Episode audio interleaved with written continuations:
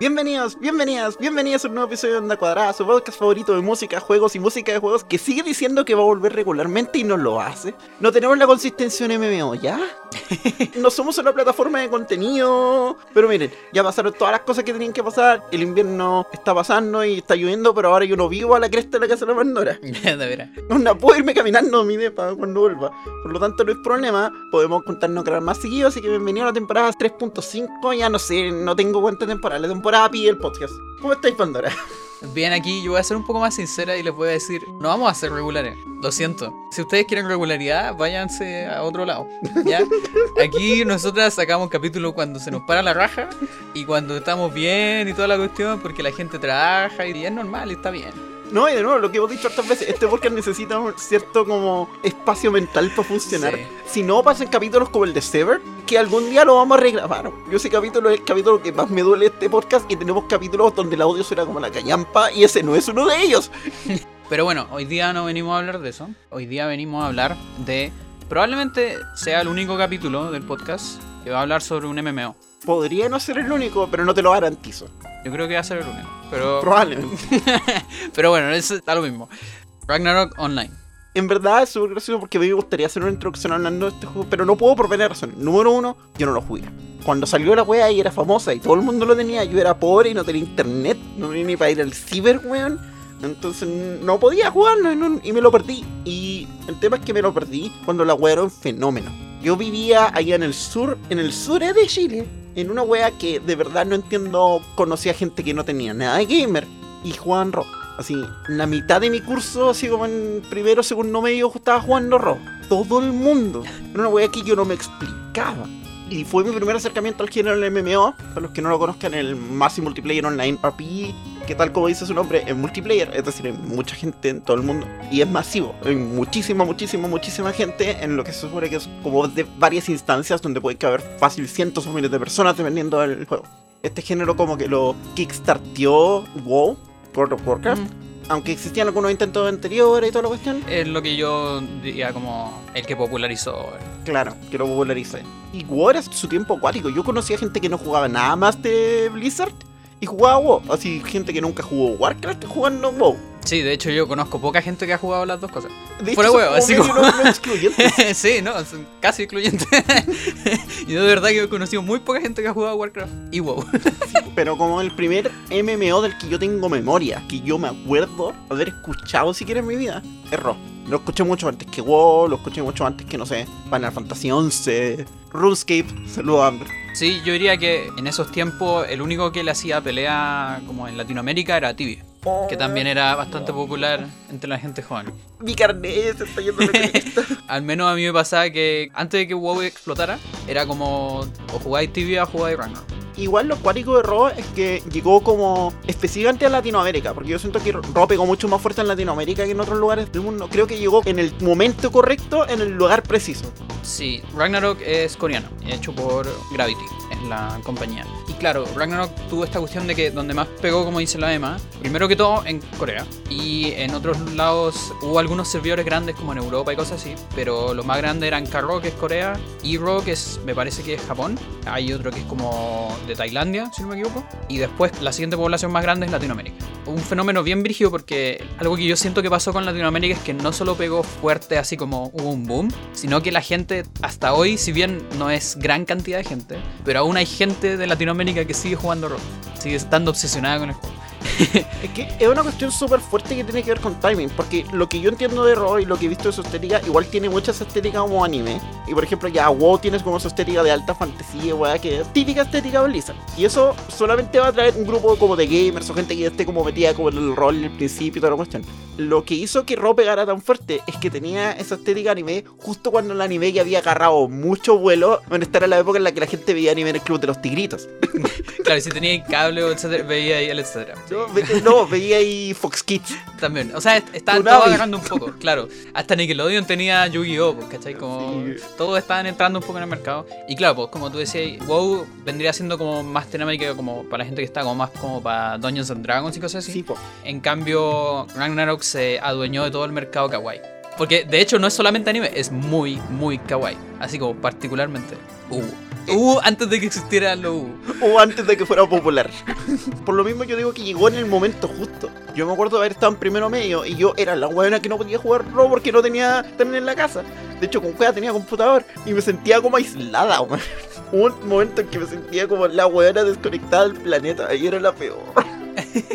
Pucha. Y voy a admitir, hasta el día de hoy no lo he jugado. Y no creo que sea porque no quiera. Es no que, en- mira, ¿para qué estamos con weá? Los MMO son un género que consume demasiado tiempo.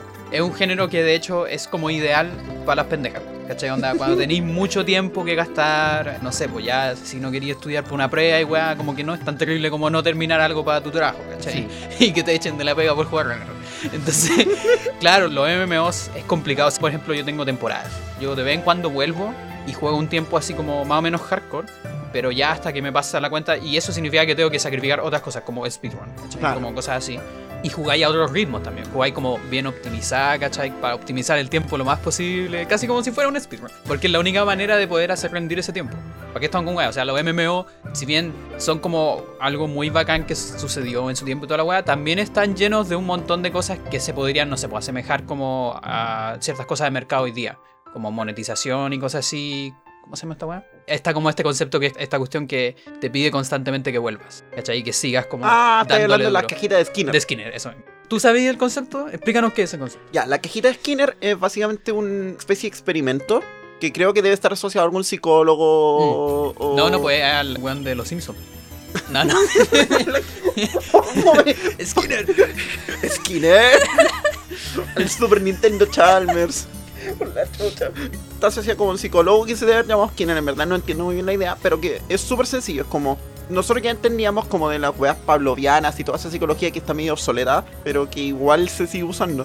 Tú podís convencer a alguien de que haga algo con una recompensa. Por ejemplo, no sé, le sonáis una campanita y le mostréis comida. Y después va a esperar la comida, solo con la campanita, aunque la comida no llegue. Por lo mismo, después extendiendo esa misma idea, no necesariamente tenéis que entregarle algo, le tenéis que entregar la promesa de algo. Y esa cuestión se puede usar de manera cínica o de manera honesta. Claro. Aquí te voy a tirar un ejemplo de usar esa misma idea que puede ser súper cínico, bueno, wea súper honesta. Voy a hacerlo porque es la única oportunidad que voy a tener de hablar de esto en el podcast. En Ring Fit Adventure usa caleta la- las cajitas de Skinner.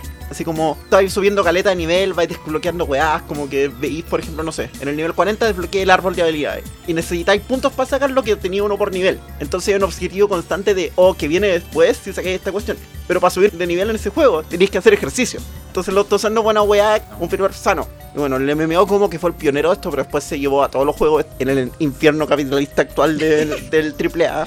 Donde todo es una cajita de Skinner. Sí, todo es una lootbox, todo es una microtransacción que tiene que venir para que cada vez más. Fortnite es quizás lo más descarado que hemos visto en cajitas Sí, de Skinner mí- en mucho rato. eso es. Sí, no, el capitalismo tardío así. Máximo, máximo es Fortnite, pico así. Y claro, en los MMO se daba mucho como con los ítems, por ejemplo. No sé, pues ciertas criaturas tenían una probabilidad de tirar un ítem, entonces tenían que matar la cuestión. Dale, dale, dale, hasta que salga la cuestión. Yo estoy viendo a Amber jugar RuneScape, RuneScape es el siguiente que pegó después, po. pero la gracia es que Amber ya está como a ese nivel de RuneScape donde lo juega como al lado, así como que el medieval cookie clicker. Ah, sí, pues también la gente llega a ese nivel, pues yo también hacía eso a veces con Ragnarok, es terrible. Así como que Amber tiene una speedrun del Pokémon Mystery Dungeon y tiene una ventanita al lado con RuneScape y de repente así como click. Y bueno, como dimos una intro más o menos general, yo diría que vamos a un tema. Aviso que no vamos a hablar tanto del soundtrack, a pesar de que yo lo único que he hecho es el soundtrack. Yo lo voy a intentar. es que claro, la Emma, como no jugó el juego, se esforzó mucho. Escuchó 14 veces el soundtrack, las 7 horas de soundtrack que son. Entonces Son ella se lo sabe de 180 memoria. temas. Ella se lo sabe de memoria. En cambio yo no me lo sé tanto de memoria porque yo jugué mucho el juego, pero de hecho durante mucho tiempo lo jugué sin música incluso. No porque no quisiera, sino que porque ni siquiera sabía que tenía música. Porque las opciones venían desactivadas. Al menos la que yo bajé, ¿cachai? Entonces yo jugaba con audio, pero no con música. Y después, como dos años después de empezar el juego, me di cuenta que tenía música y fue, oh, está buena la música. Entonces igual sé suficiente, ¿cachai? Por haber jugado el juego por como 20 años. No, esa es una weá que le pasa muy tristemente a los compositores de MMO, así. Como que yo sé de cierto compositor del Guild Wars 2 que Ya, se fue de los MMO por lo Emma, mismo. Ya, sí, está al medio del bingo, es cierto, ya, perfecto. Vamos con Hamatan de Soundtemp. Ese era el nombre, ¿no es cierto? Sí, Soundtemp. Que creo que está para casi todo el soundtrack, excepto algunos Es específicos. como el 95% del soundtrack, sí. Hamatan, vamos con eso.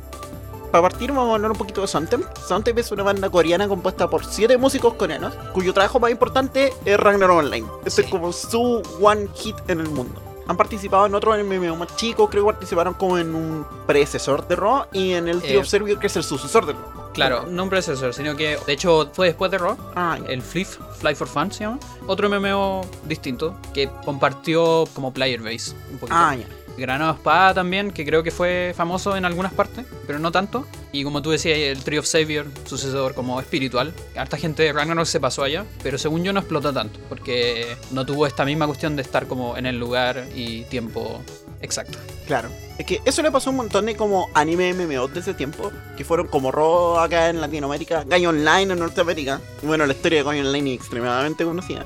Si usted no sabe la historia de Gaio Online, vaya búsquelo. Hay muy buenos videos en YouTube al respecto. Y claro, como que pegó en ese momento exacto. Y precisamente por lo mismo es súper importante para mí mencionar el estilo musical que tiene Soundtemp, que es todos. Pero que es todos con sensibilidad asiática. Para mí la mejor referencia de soundtrack que tenía para un montón de este soundtrack es Digimon Adventure. Y no lo digo como chiste, por alguna razón yo hace varios años me pasaron el riff del soundtrack, la banda sonora de de Digimon Adventure, del original japonés. Y en verdad hay un súper buen trabajo competente en composiciones de anime. Incluso aunque yo no sea como muy fan de anime, yo vi Digimon Adventure, me gustó como cualquiera que lo ve en esa época. Y a pesar de que yo no tengo mucha memoria, así como que me acuerdo re poco de, de cuestión, traté de ver Digimon Tamers hace poco y, y no agarré. No porque no me había gustado, simplemente no agarré, creo que ya está pasada mi época. Pero creo que muy buen trabajo en compositores para anime de esa época y actualmente. Yo le quiero tirar cariñito a Kevin Penkin, que nosotros hablamos en este podcast por Florence, pero hay mucha gente que lo conoce por animes recientes como Made in Abyss o Tower of God, ¿cachai? Ah, no tenía idea. De hecho, hay gente que le tuve que decir, oye, este juego tiene el compositor del Tower of God y el Made in Abyss. Y ahí fue como, ¿qué? Sí, Soundtemp, la verdad es que aparte no sabemos mucho de ellos. Yo lo que he tratado de buscar y cosas así, como que no hay tanta información. Yo en un idioma que entiendas. Tenéis mucha razón, porque lo más probable es que en coreano haya mucha información. Pero pasa esto de que como igual Corea tiene su lado como del internet tan desarrollado, es lo mismo que hablamos en StarCraft. Ellos tuvieron internet muy poderoso en los 90, entonces lo más probable es que hay mucho de su cultura que no llega directamente acá. Entonces, lo que sabemos de ellos es que son una banda de siete personas, etc. Podemos inferir todo lo que queramos del soundtrack, pero no sabemos más allá de eso, de que han trabajado en otros MMOs y de que han sido partícipes en algunos juegos. Aparentemente participaron en el Wise 2. I2, Y2, Special, algo así. Entonces están como feature en algunos juegos que no son MMO. Es como esta cuestión de que los takes que tienen como un grupo de gente coreana en su cultura, etcétera, sobre un montón de estilos que no son coreanos. Claro. ¿Cachai? Que es como esta cuestión cuando pensáis, no sé, po, a Hollywood que le encantan las weas de Japón, por ejemplo, y que está obsesionada con esas cosas. Y también a Japón que está obsesionada con los western y todas esas weas. Este, como Clash Culture y como la otra cultura ve las cosas de los demás. Esa está obsesionado con el western, con Egipto, y por eso existe Yu-Gi-Oh! Mucho respeto al mangaka Yu-Gi-Oh! que en paz descanse. Yo vi Yu-Gi-Oh! hace poco, así como que lo vi el año pasado, en ver- porque está en Netflix. Me review súper corta de Yu-Gi-Oh! La temporada 1 de Yu-Gi-Oh! es súper ahueonada, pero al menos sabe que bueno, así como que no tiene tiempo para nada, pero bueno, la pasáis bien. La temporada 2 se toma demasiado en serio y ahí ya la botamos. weón. Sí, no, se vuelve un poquito como insoportable. Weón, de verdad esta pelea relevante, tiene que durar dos episodios. La cagó. Estáis rellenando todo el rato. Es pa'l pico. Ya, volviendo a, a Rock, por lo mismo, el soundtrack tiene un montón de estilos y tiene un montón de secciones. Porque una cuestión que pasa súper clásica en los MMO es que los MMO se van expandiendo. Como parten con un juego base y después como que le vais sumando expansiones encima. Entonces de repente tienen varias mezclas de estilos. Algo que noté, por ejemplo, es que al principio tiene como esta estética como medio medieval anime. Sí. Y yo me imagino que es como la fantasía y toda la cuestión, pero que parece muy inspirada por cosas como Dragon Quest, como ese estilo. Claro, lo que pasa es que como la diferencia típica que se hace entre RPG western versus RPG japonés, si bien ambos como que tienen un origen bien común, de hecho es muy parecida a la historia que pasó como de los western y los samurai, que básicamente se inspiraron mutuamente, casi como dos weas que se desarrollaron al mismo tiempo paralelamente, pero no tan paralelamente porque igual se comunicaban y veían y se inspiraban de otras weas del otro lado del mundo, si queréis. Entonces, en Dungeons and Dragons, tú tenés toda esta cuestión que son como las clases, las razas, todas estas cuestiones. Pero también en los RPG más japoneses, también usualmente tenéis clases, así como mago, todas estas cuestiones. Pero se centra más como, por ejemplo, los diseños, no sé, por la estética, generalmente es más importante que el background. porque la estética es lo que da derechamente el background. Entonces, cosas como esas en Ragnarok son muy, muy particulares porque una de las weas como más, según yo, notables de Ragnarok es como la progresión estética de los personajes y de las clases y esas cosas. Según yo, era como uno de los enganches más directos y como sutiles y también como ridículos. Eso de que tú tenías, no sé, un, un espadachín y tú querías ver cómo se transformaba en cruzado o en knight, ¿cachai? Caballera y toda la y así. Ya, puede sonar muy estúpido, pero esa weá tiene una función súper práctica. Alienta que el jugador experimente. Final Fantasy 3, una de las razones por la que el sistema de clases y de trabajo del Final Fantasy 3 se volvió tan popular que volvió en el 5 y básicamente se quedó para toda la serie, es por lo mismo. Tú partís con tu pequeño caballero cebolla, así, que parece que si les vaya a leer un cuento se van a quedar dormidos ahí mismo. Así como esos weones deberían estar en la cama, ¿qué hacen aquí de tarde? Y después van creciendo con estas clases y le crecen las orejas de gato al, al mago blanco y toda la cuestión. Y esa cuestión se puede ir haciendo para todo un montón de géneros. Es lo mismo que enganchó después, por ejemplo, a Pokémon. Que en su momento, Mm. cuando no existía el internet, la cuestión era, oh, tú tenías un Pokémon que yo nunca he visto, ¿cachai? Y esa misma sensación de el constante experimentar y de como comunidad armar esos descubrimientos. Oh, mira este ítem raro que tengo, mira esta cuestión. Eso mismo genera esa conversación entre la comunidad, así como que van encontrando cosas uno contra otro. Y esta era la época en la que el internet estaba naciendo también. Web 1.0, wea. Pero 1.0, entonces existían como esos sitios como MSN Messenger para hablar con tus amigos, ¿cachai? El Fotolog. El fotolog. No, yo creo que el carnet ya se nos cayó con hablar de este juego nomás. Claro. Ya, ya no podemos fingir. Esa emita XXX. Fotolog. Algo interesante por lo mismo es que este soundtrack pasa por caleta, caleta, caleta de géneros. Y por lo mismo pasa por un montón de juegos que yo tengo citados. Tiene como parte que yo sentí muy de novela visual. Voy a pasar por el- las notas que tengo y voy a citar los juegos que como que indiqué como referencias. Tengo el Tetris CDI de referencia en alguna parte. ya. ¿Hay escuchado el soundtrack del Tetris CDI? Ni siquiera sé qué es lo que es eso.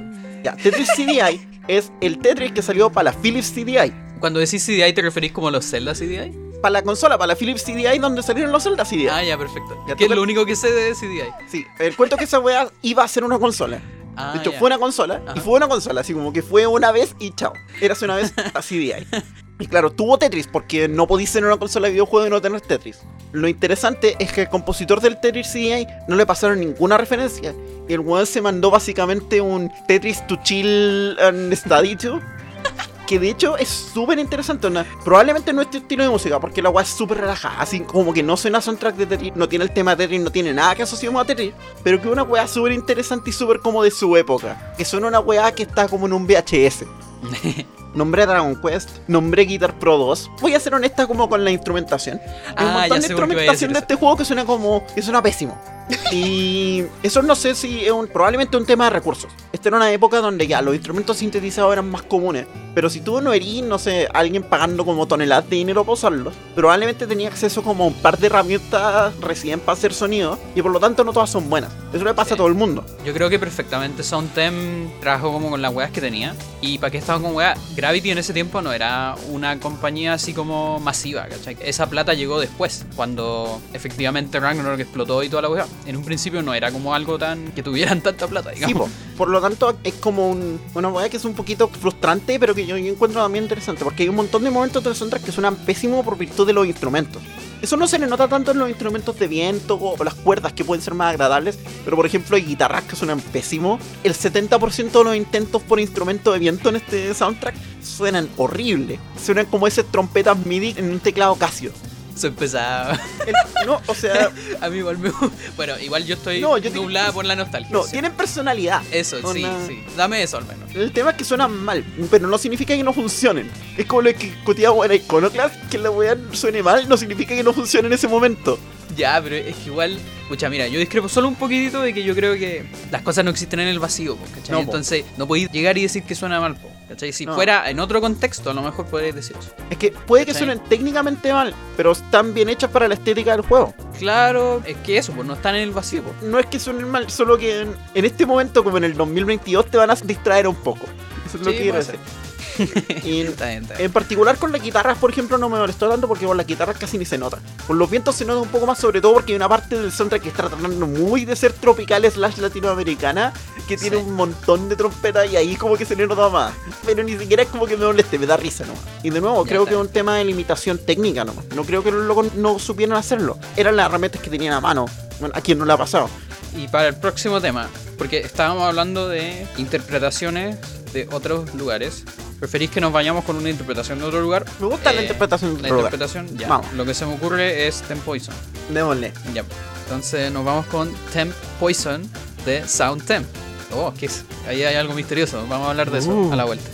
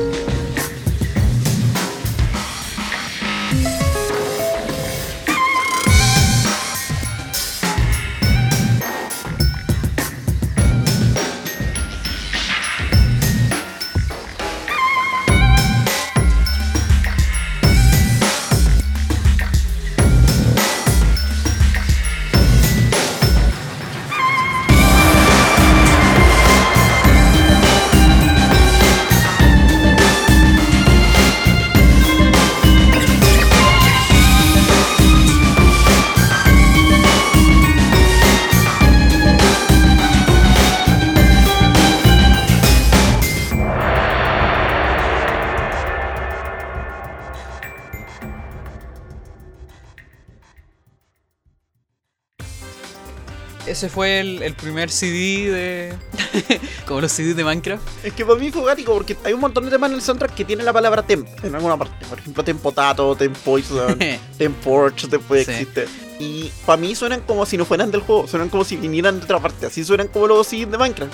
Bueno, hay update 1.19, yo todavía no he escuchado ni los del 1.18. Sí, yo hace mucho que no juego Minecraft. De hecho, creo que no he jugado la 1.17. Creo que lo último que jugué fue el neto de Landai. Deberíamos jugar de nuevo. Sí, pero es el mismo problema que pasa con Ragnarok. Tiempo. necesitáis tiempo. Sí, Sí, ¿te acordás pero cuando bueno. perdí todavía jugando Minecraft? ¿Qué pasa? Porque de hecho es una experiencia parecida, porque jugamos juntas, ¿cachai? Es una wea bien parecida a lo que me pasó a mí cuando chica, de que jugué con compañeros de clase, ¿cachai? El Ragnarok, la jugué con primos. esta weá como de comunidad. Y que yo creo que es como una de las cosas como más importantes que se dieron. Y a lo mejor incluso por eso también fue importante en Latinoamérica. Porque siento que la gente es como más apegada. Puede ser. Es que igual fue acuático porque en vez de, por ejemplo, lo que hubiera pasado, no sé, en Norteamérica, donde comunidades en internet se formaron en la vida real a partir de eso, lo que pasó es que, por el contrario, como que Ro empujó al internet a un montón de gente que no habría saltado al internet si no fuera por ello. Claro. ¿Cachai? Y como que justo además añadió como que en el inicio de las redes sociales, así como Mm. era cuando toda la gente estaba recién empezando a hacer fotolog, cuando Oh. Facebook era una weá nueva, nueva. Bueno, como que me acabáis de pegar así como Ragnarok fue mi primera red social. Acabo de pensar en esa wea, así como pico. ya, pues entonces, Ten Poison. Una cosa que me discrepa un poco, digamos, con algo que sí hay delante, de como la falta de recursos y como algunos instrumentos que suenan mal. Aquí se da el ejemplo contrario. Algo que era muy difícil en esa época era obtener buenos sonidos para cuerda frota. Por ejemplo, violines, cosas así. Y aquí hay un sample, pero espectacular. esa Sí, es que esta es la cuestión. Puede que hayan habido algunos problemas técnicos en los soundtracks, pero cuando los locos logran superar sus barreras técnicas, muestra la creatividad que los soundtracks Mm. tienen. El soundtrack es extremadamente creativo. Utiliza muy bien lo que tiene. Como que trabaja con las herramientas, ¿cachai? Y de repente, claro, la ambición de Something como que sobrepasa sus recursos. Pero cuando le pegan, le pegan. Y es una cuestión que Ten Poison es impresionante por lo mismo. El soundscape es genial. El uso de de ese sample de cuerda es buenísimo. El backdrop, el fondo musical, esa percusión, le da un muy buen aspecto. A mí me recordó a rato Sebastian. Que también es Mm. otro soundtrack que mucha gente ridiculiza porque, claro, la mitad de ese soundtrack son samples de Apple GarageBand. Como que no le hacen empeño a ocultar sus fuentes. Pero eso mismo le da un carácter. Está bien Sí. no hacer esas cosas. Úsenlas, niños, y para eso están. ese bajo culiado que suena en, en esta canción. Definitivamente la mejor palabra la dijiste tú, carácter. que eso, tiene personalidad. Sí. Y eso es lo que hace que este soundtrack sea súper memorable. Hay un montón de momentos en los que, incluso cuando está como tratando de imitar otra cosa, cuando está tratando de ser egipcio, tiene un montón de personalidad. Hmm. Por ejemplo, tiene un montón de acordes asentados. Voy a explicar que eso para los que no eso, sepan. eso, yo no sé lo que es. Ya, un acorde es una triada. Pam, pam, pam. No sé, puede ser un acorde mayor o menor y todo se define con esas tres notas. Pero tú podías agregar notas sobre esas tres notas. Por ejemplo, puede ser, no sé, una séptima, una novena, así como los intervalos que ve agregando de notas sobre la base y que le dan otro carácter carácter. Eso significa que, por ejemplo, no sé, un acorde con séptima o un acorde con sexta puede sonar diferente a un acorde que no lo tiene. O que tiene una octava o que tiene una novena. Y eso juega psicológicamente para darle otro sonido. Lo que logran esos acentos es también reforzar, por ejemplo, ciertas progresiones, ciertas tensiones, por ejemplo. No sé, se usa caleta como en momentos donde necesitáis agregar algo. Por ejemplo, que nosotros conocemos en Phoenix Wright Ace Attorney, en el tema del corner, tan, tan, tan, tan, tan, tan, le hace una subida que es un semitono para arriba. Lo empuja nomás para agregarle una disonancia súper obvia que lo vuelve mucho más tenso. Y yo veía hace poco una explicación de un músico que escuchó el soundtrack de Lisa Turner por primera vez. Y lo que decía era, claro, el compositor está usando mixtura modal, que es como ponerle esos acentos mientras está sonando algo que debería estar en la escala. Y esas disonancias le ponen mucha atención al tema. Eso hace que todo esto se sienta como súper urgente, que es lo que necesitáis en ese momento. Y Soundtemp hace esto todo el rato este soundtrack. A mí me pasó, por ejemplo, de repente que yo dejaba el soundtrack de fondo mientras estaba haciendo otra cuestión porque larguísimo. Y de repente como que ponía, ya, este tema no, no me da nada, no me causa nada. Y a los 30 segundos sonaba un- una progresión o un acorde interesante y era como ya volvía. Sí. De hecho es cuático. Hay algunas canciones que como que escucháis un ratito de esa canción y el resto de la canción igual es como predecible. Pero algo que yo creo que es por lo menos la mitad del soundtrack, si es que no más de la mitad, es esta weá de que hay temas que cambian muchísimo. Desde el principio a la mitad al final. Es casi como que fueran más de un tema. Que yo lo encuentro excepcional considerando que la mayoría de los temas son súper cortos. Y esa cuestión también es súper rara para algo que tú pensás que es un MMO. Mi referencia más cercana a un MMO no es soundtrack es Minecraft. Y C418 no tenía problema en mandarse temas de 3 minutos, 4 minutos, 5 minutos. Acá el tema promedio era minuto y medio. Sí, es muy, muy corto. Y la verdad, mira, yo no sé por qué será eso. Tengo algunas como premisa. Pregunta, ¿Sí? ¿los temas lupean en el juego o...? Ay, Pero lupean... Espérate, repite esa pregunta. Desarrolla más. si el tema lupea o si suena una vez y después pasa a otro, por ejemplo como pasaba en el Minecraft. Ah, ya comprendo. No, no, no, lupea. No sé. po. Ten Poison, la que escuchamos recién, suena en la villa de los orcos. Y siempre vais a escuchar en ese mapa, porque hay varios mapas de la villa y Ujú. algunos tienen distintos temas, pero en este mapa siempre va a sonar esta canción. Te preguntaba por la pregunta, ¿por qué no lupean de manera suave? como dinámica, etc. No, no, no. Es un loop así penca. Por ejemplo, si Empieza termina con un fade out, empieza de nuevo, ¿cachai? No, Oh. no, está- no, es súper así, es como flight. Es el loop de juego de Flash. Sí, más o menos, ¿cachai? De repente se nota mucho porque hay algunas canciones que, no sé, pues terminan como repentinamente y después parten repentinamente y hay como un silencio incómodo. Ya, ok. Y por eso aquí yo voy a mencionar como algunas de mis teorías. Primero que todo, no lo veo necesariamente como algo malo. Yo creo que igual hubo gran discoordinación o gran independencia de Gravity y Sound. Mi interpretación es que a ellos le dijeron queremos un soundtrack, hagan lo que quieran. Porque eso es lo que a mí me dice el soundtrack. El soundtrack es la weá que ellos quisieron hacer, ¿cachai? Como- Sí, que suena eso, suena como que se lanzaron nomás. Sí. tienen una oportunidad, démosle. podemos experimentar, Gravity nos está dando plata, ¿cachai? Experimentemos, pico. Y lo más probable es que hicieron muchos sets de canciones. De nuevo, todo esto es conjetura, por lo que decíamos delante, sabemos poco de Soundtime. Pero mi conjetura es que a lo mejor les dieron guías, así como, oye, piensa en una canción de una gran ciudad de no sé qué cuestión. Y hicieron Frontera, que no es una canción de una gran ciudad de no sé qué cuestión, fue una wea kawaii. Entonces, ¿cachai? En la capital de la wea es muy gracioso porque es una de las canciones más nostálgicas para toda la gente que jugó Ragnarok, porque es como la ciudad principal. Se supone que es una capital como con un gran castillo y amurallada. eh, Tú esperáis como una canción así como grandiosa, ¿cachai? Pero es una wea ultra kawaii así bonita y wea, ¿cachai? Entonces la gente en vez de asociarlo como con la parte como física de Frontera, la asocia a la parte más social, que es como el primer lugar donde vas a encontrarte con tus amigos para buscar una parte. Y se dan como esas dicotomías brígidas igual, como en el juego. Eso mismo, vos haz lo que queráis. Así como les dijeron, no sé qué era el tema Kingdom Memory, y los buenos escribieron temas para Profesor Lighton. Un acordeón. Oye, a mí me encanta esa weá. Y de hecho, se nota como esa diferencia también. Bueno, ¿sabes que Antes de hablar de eso, como ya mencionaste Kingdom Memory, vámonos con eso. Ya, y, al y ahí toque. menciono lo que, lo que quería hablar respecto a eso. Al toque con Kingdom Memories por Soundtime para el central de Ragnarok Online.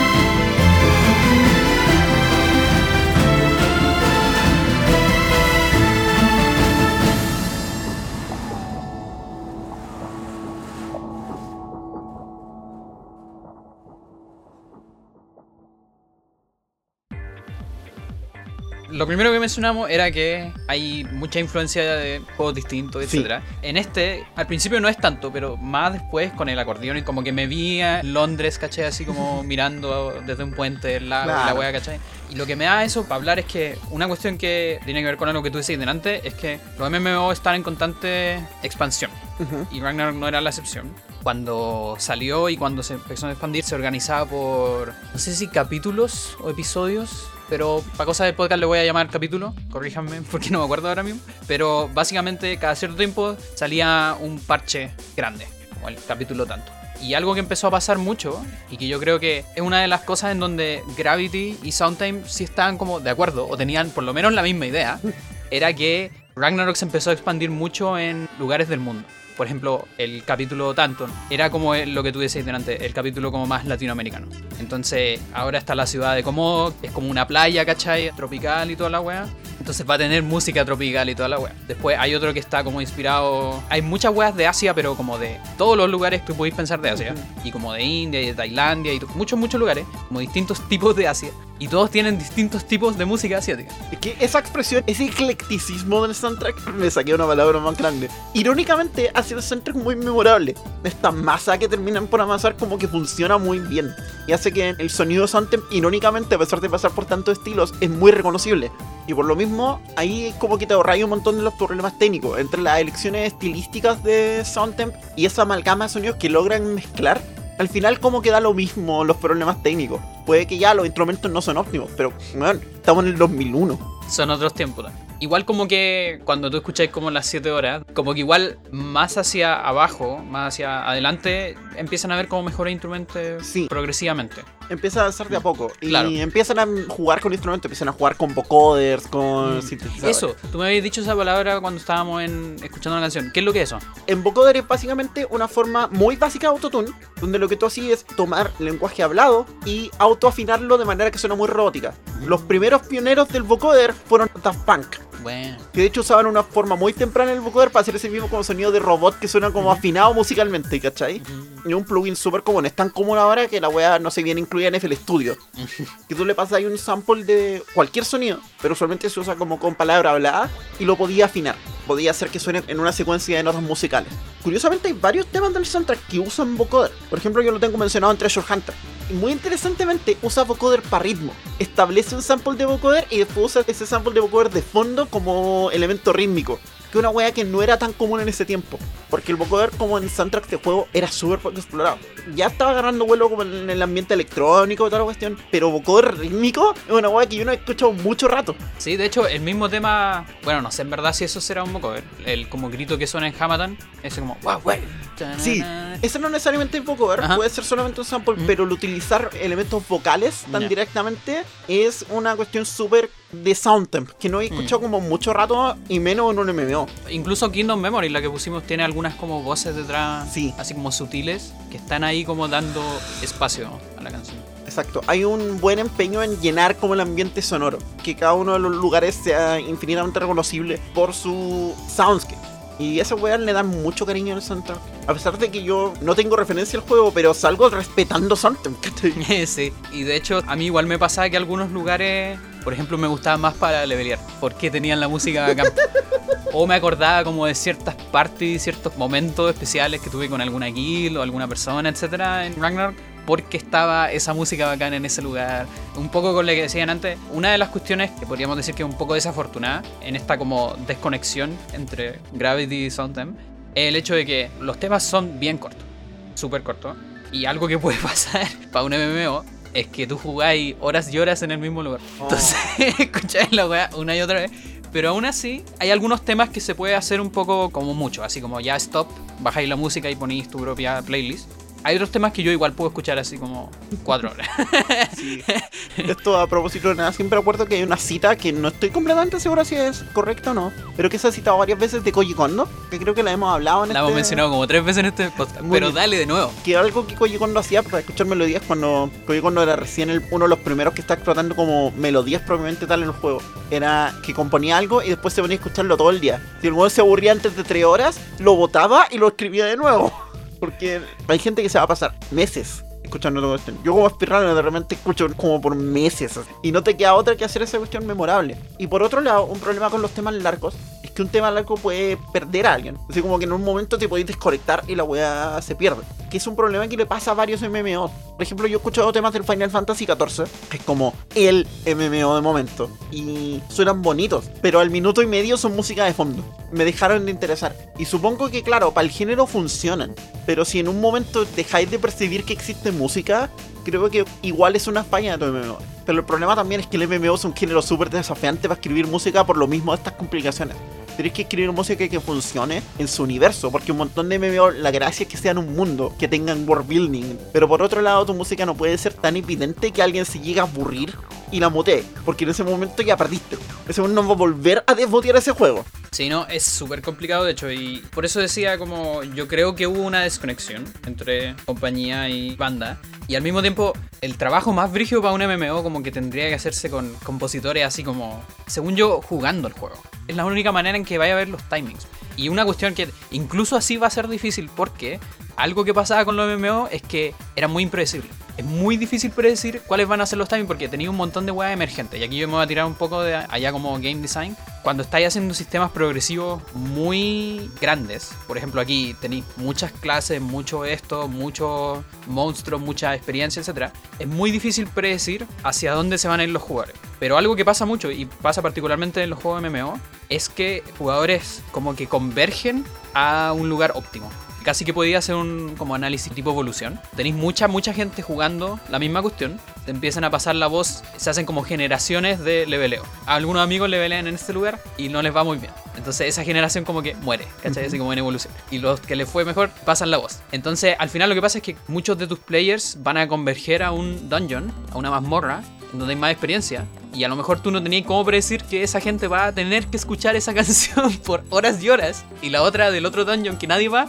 nadie nunca la va a escuchar. Imagínate lo difícil que es predecir eso. Mira, de hecho tengo un buen ejemplo al respecto. Si alguien cacha a Runescape, la canción más conocida de Runescape es Si Chantitu. Ta -ta -na ¿Por qué es la canción más conocida de Runescape? Al nivel de que es casi un meme. Es por varias razones. Número uno, Runescape es un juego que podéis jugar de dos formas. Podéis jugarlo gratis o podéis jugarlo con suscripción. El tema es que hay un montón de gente que o siempre lo juega gratis o lo jugó gratis primero para cachar. Si Shanti suena como en un puerto y ese puerto sucede que era parte del contenido gratuito y era una de las partes más rápidamente accesibles del juego. Por lo tanto, un montón de gente al primer lugar al que fue por puerto y escuchó esa wea y como que se volvió como meme. Es como la cuestión que es más reconocida en música del juego. Al nivel que le han hecho como covers dentro del juego, así como que tiene versiones alternativas y por lo mismo. Probablemente no era la canción que tenían más pensada. De hecho, en general, RuneScape tiene como una súper mala relación con su música, al menos la versión original, porque toda la wea estaba hecha en General MIDI. Ni siquiera tenía pues ahora recién le están poniendo cariño a los juegos en eso. Pero por lo mismo, irónicamente, una canción que podría ni siquiera haber sido tan buena, se volvió como emblema del, del juego. Y eso es una cuestión que pasa con los MMO, es que de repente tú no tenés control. Porque incluso aunque lo pensé, aunque lo hayáis intencionado de cierta manera, cómo tus jugadores van a reaccionar a tu juego es algo que no tienes completo control. Y por lo mismo yo encuentro el, MMO fascinante. El MMO y la narrativa que pasa alrededor del MMO es más invento de los jugadores que el desarrollador. Es súper social. Me imagino que existe, pero pienso en todas las weas como que se podrían hacer a nivel sociólogo, antropólogos, papers sobre MMOs. Ahí deberían haber, ¿no es cierto? Sabéis la historia de la pandemia en WoW, ¿verdad? Claro que sí. Ay, es muy, buena. De hecho, me encantaría que la mencionara después de este tema. Entonces, ¿con eh, qué vamos?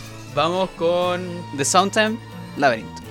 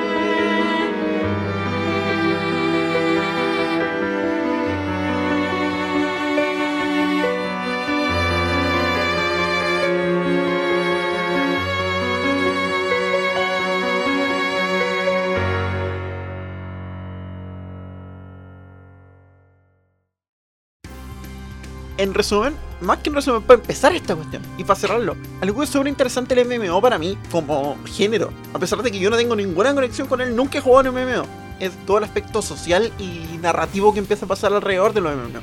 Desde ese paper que pasó en WoW, porque un glitch sucedió que empezó a propagar esencialmente una plaga, y esa plaga terminó en papers de epidemiología. Vayan a escuchar esa historia, si no la conocen, por favor, búsquenla. Sí, no, busquen probablemente en Google así como la plaga wow. Hay como fotos, como caminos de esqueletos. Como muy cuático porque se relaciona con un poco lo que decían antes. Como tenéis tanta gente jugando, con tantos aspectos que se cruzan sociales y weá, se dan como estos escenarios de evolución. O de selección natural, si queréis, o cosas así. Y pasan cosas así como simulacros de la vida real, si. O no sé, por ejemplo, en Gaia Online, lo que llevó al colapso de Gaia Online fue que pusieron un ítem primero que era súper valioso y que la gente lo quería. Después cacharon que la gente lo quería tanto que estaban dispuestos a pagar y por lo tanto empezaron a poner más de eso en una reacción para tener más dinero. Y eso llevó a una explosión social y económica dentro del juego que lo mató. ¿Cachai? Hiperinflación y weá. Y hay papers económicos al respecto, que se han hecho estudios de economía virtual. El tema con la economía en los MMO es que no tiene por qué funcionar como la economía real. Pero hay un montón de overlap cuando las economías virtuales se van al carajo. Un montón de cuestiones que pasan ahí que pueden pasar en la vida real y es. De hecho, es como de los problemas básicos, por ejemplo, recursos comillas infinitos. Por ejemplo, cuando tenéis un país que saca recursos infinitamente, ¿cachai? A pesar de que no son infinitos en el fondo. Pero en el MMO lo mismo, ¿cachai? Como cada vez que matáis un monstruo y te da un ítem, ese es un ítem nuevo que antes no existía. Y si tenéis mil personas matando monstruos, cada vez hay más ítems, las weas se empiezan como A devaluar. a devaluar, pues, ¿cachai? Empieza a quedar la cagada, entonces después como que los devs a veces tratan de sopesarlo, como la solución más simple que la mayoría de la gente tiene es que, claro, tú podéis vender ítems a los NPC y esos ítems se mueren. Pero si un ítem muy valioso, etcétera, tú no lo queréis vender a un NPC, pues, queréis venderlo por mucha plata a alguien más. Entonces hay un montón de weas que no podéis controlar, ¿no? Yo creo que esa es una de las razones por las que no han querido hacer un MMO de Pokémon. Bueno, de hecho, como que Pokémon Go es como lo más cercano, ¿no? Pokémon Go es como lo más cercano y ¿Pasan alguna de esas cosas o no? el sistema de trading está súper restringido por lo mismo. Bueno, volviendo al tema, hay un montón de narrativas sociales. Pokémon Go fue una weá. Hubo un momento así como en el 2015 cuando Pokémon Go recién salió que el mundo estaba en paz, weón. Y después encontrar zombies en las plazas. Sí, después que eso en las plazas, así. Fue antes del colapso. Estamos contando esto desde el búnker. Claro. Y por lo mismo yo me acuerdo mucho en la narrativa de Ro. Me acordaba de los amigos contando que habían encontrado ítems raros. De los amigos contando que se iban a casar en el juego. Ro me imagino por lo tanto que tenía matrimonio del mismo sexo. Y la weá no era tema en el 2001. ¿Por qué mierda un tema ahora? Puta, lamento decirte que sí era tema. Por la chucha. Por eso digo que nada social se escapa. Si era tema, porque caché que casarse es una mecánica del juego. Uno de los capítulos, de estos capítulos que metían para Archie, uno de esos era como el de matrimonio. Y fue tema, yo vi cómo fue tema en distintos servidores, por ejemplo. Porque la mecánica base era que solamente personaje masculino con una personaje femenina se podían casar. Ese era como el parche base. Y onda, tú veías después como muchos servidores privados, por ejemplo, hacían parches sobre eso para que cualquiera se pudiera casar, por ejemplo, o veíais gente en los foros así como hueveando, ya, pues hagan la weá bien y toda la weá. Y otro al revés, pues, no permitan esta weá, como hace. Claro, ya se pusieron políticos. O simplemente gente que se hacía el carácter del otro sexo para poder casarse con, ¿cachai? Y así, bueno, los mismos problemas que pasan en el mundo real, ¿cachai? Y también se da, de nuevo, insisto, los mismos problemas que se dan, por ejemplo, en la antigüedad, cuando, no sé, pues las familias se casaban por conveniencia y cosas, por relaciones de poder. Aquí también se da, porque cuando te casáis, obteníais habilidades, habilidades súper rotas, así como teletransportar a tu pareja al lado tuyo en cualquier momento. Eso es súper roto en un juego en donde tenéis que viajar mucho y toda la weá. Entonces habían guilds que se asociaban y cosas así, ¿cachai? Como para tener casamientos convenientes, ¿cachai? Y como gente que da lo mismo, pero oye, así como que tu clase es muy conveniente como tenerla al lado todo el rato, entonces deberíamos casarnos. Una weá así. Por lo mismo hay un montón de esas historias. Y ya, yo para cerrar esto porque quiero escuchar historias de la banda jugando rock. Quiero saber, quiero saber. Ay, ay, ay. Cuenta. Es que sería demasiado rato, pero tengo dos historias como muy importantes. Bueno, Ragnarok tiene ítems raros, Ya, sí. como todo MMO. Particularmente hay unas cosas que se llaman las cartas. Todo monstruo que tú matáis tiene un- una probabilidad así muy muy pequeña de tirarte la carta de ese monstruo. Ya. Casi como coleccionable, Ujú. si queréis. Pero tú podéis poner las cartas en los equipos. Los equipos tienen slots Ah, ya. y las cartas dan habilidades buenas. Y las cartas más brígidas de todas son las cartas de los jefes. Jefes que tienen como tiempo de spawnear. Por ejemplo, tú matáis un jefe y no sale otro en dos horas más. Sí, esa mecánica es súper común en MMO. Ya, bueno. Y cualquier persona del server lo puede matar. y tú querís la carta. Pero es una en 2000, Oh. ¿cachai? Entonces con un amigo, y esto fue en la U, en el colegio y en la U, nos pusimos a campear en un servidor muchos jefes. Campear es básicamente tú matáis al jefe y después volví a las 2 horas, tiene como un intervalo como de 10 minutos. En esos 10 minutos puedes spawnear de nuevo en el mapa, en cualquier lugar. Tú te ibas y te sentabas esos 10 minutos a esperar. Y de repente, oye, yo creo que ya spawneó. Y empezáis a volar, ¿cachai? Así como revisar todo el mapa. Mientras hay otros hueones haciendo lo mismo. Y el primero que lo mata se lo lleva y después campea el otro. Y son jefes poderosos, entonces algunos, claro, pasan cada 5 horas.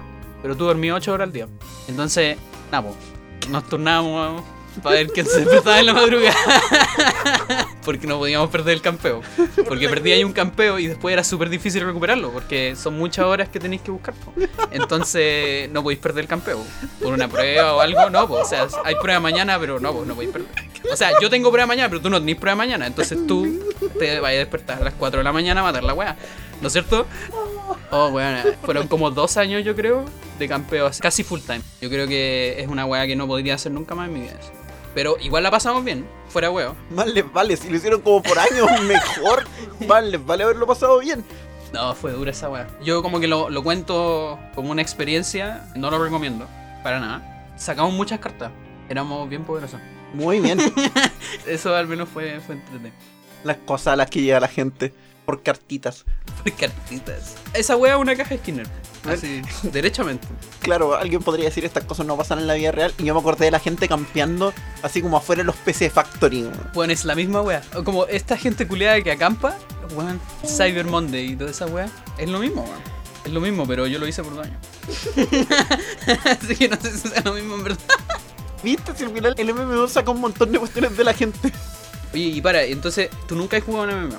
Nunca. No, no, lo más cercano que tengo es Pokémon Go. Claro, y como juego online, sí, pero no Sí. como en el ambiente. Como de MMO no, Claro. nunca entré. Es que Mm. como que entré muy tarde para esa cuestión.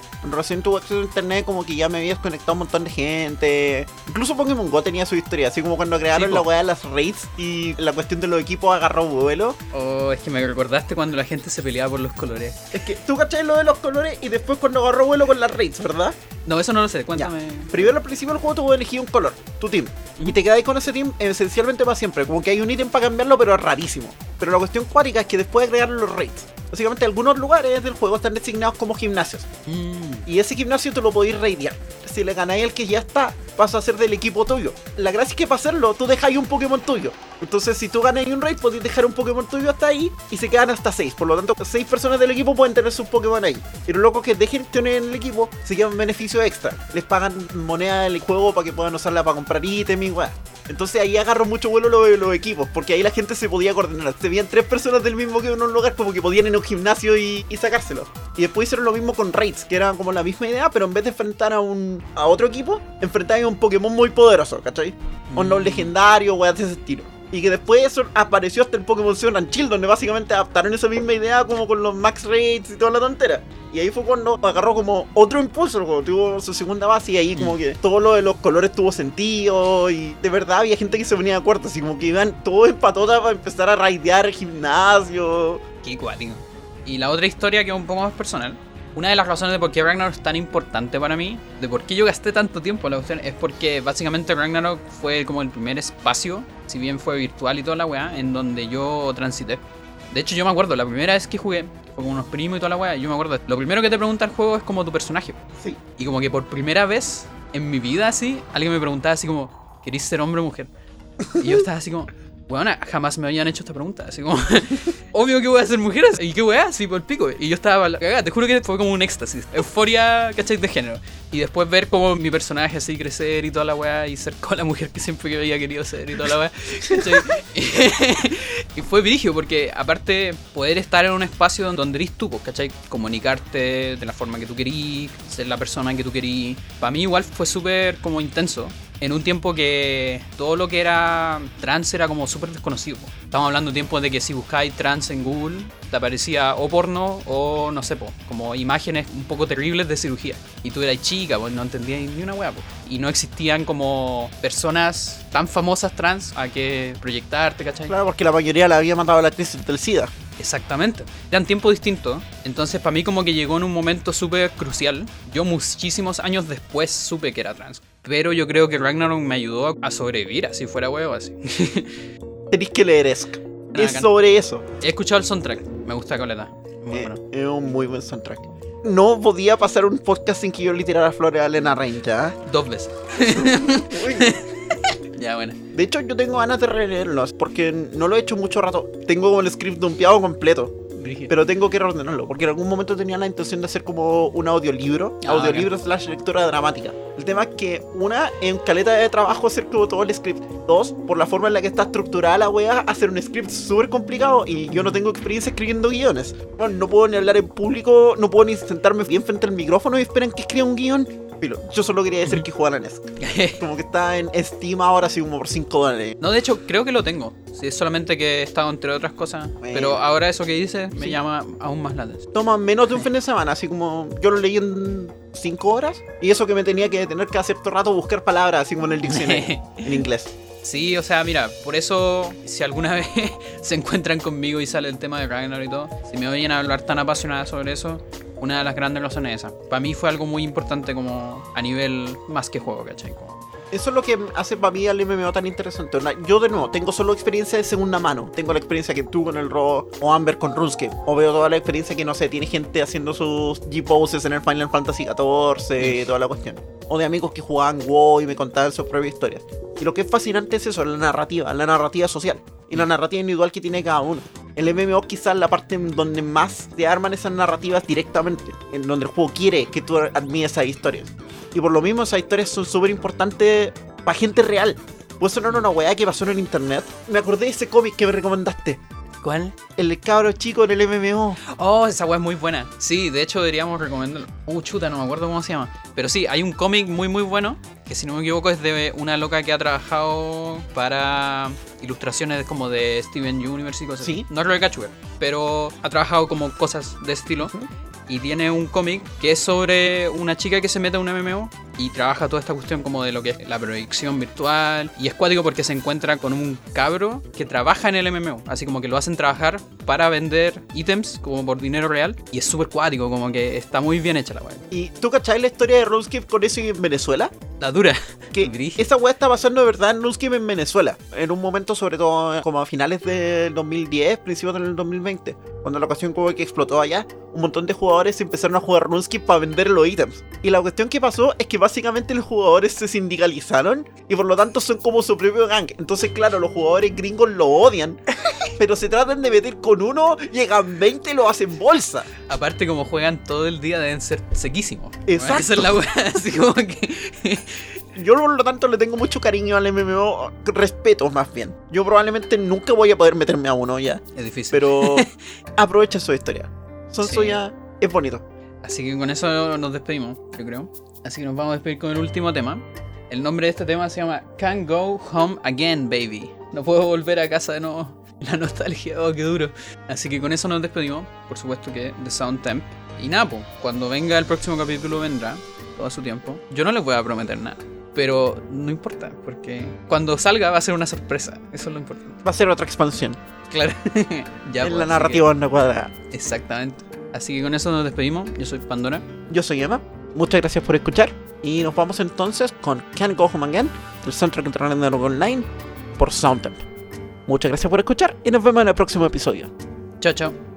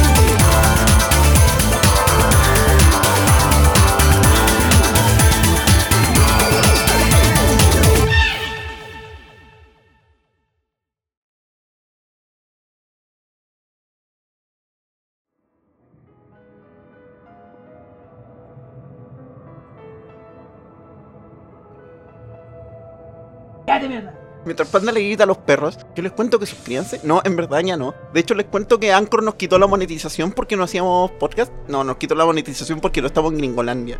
Y no, la verdad es que no nos importa. Chaito. Muchas gracias. Hay como 160 dólares que nadie puede recuperar y que se los guardó Anchor por la cresta. Muchas gracias. Mal.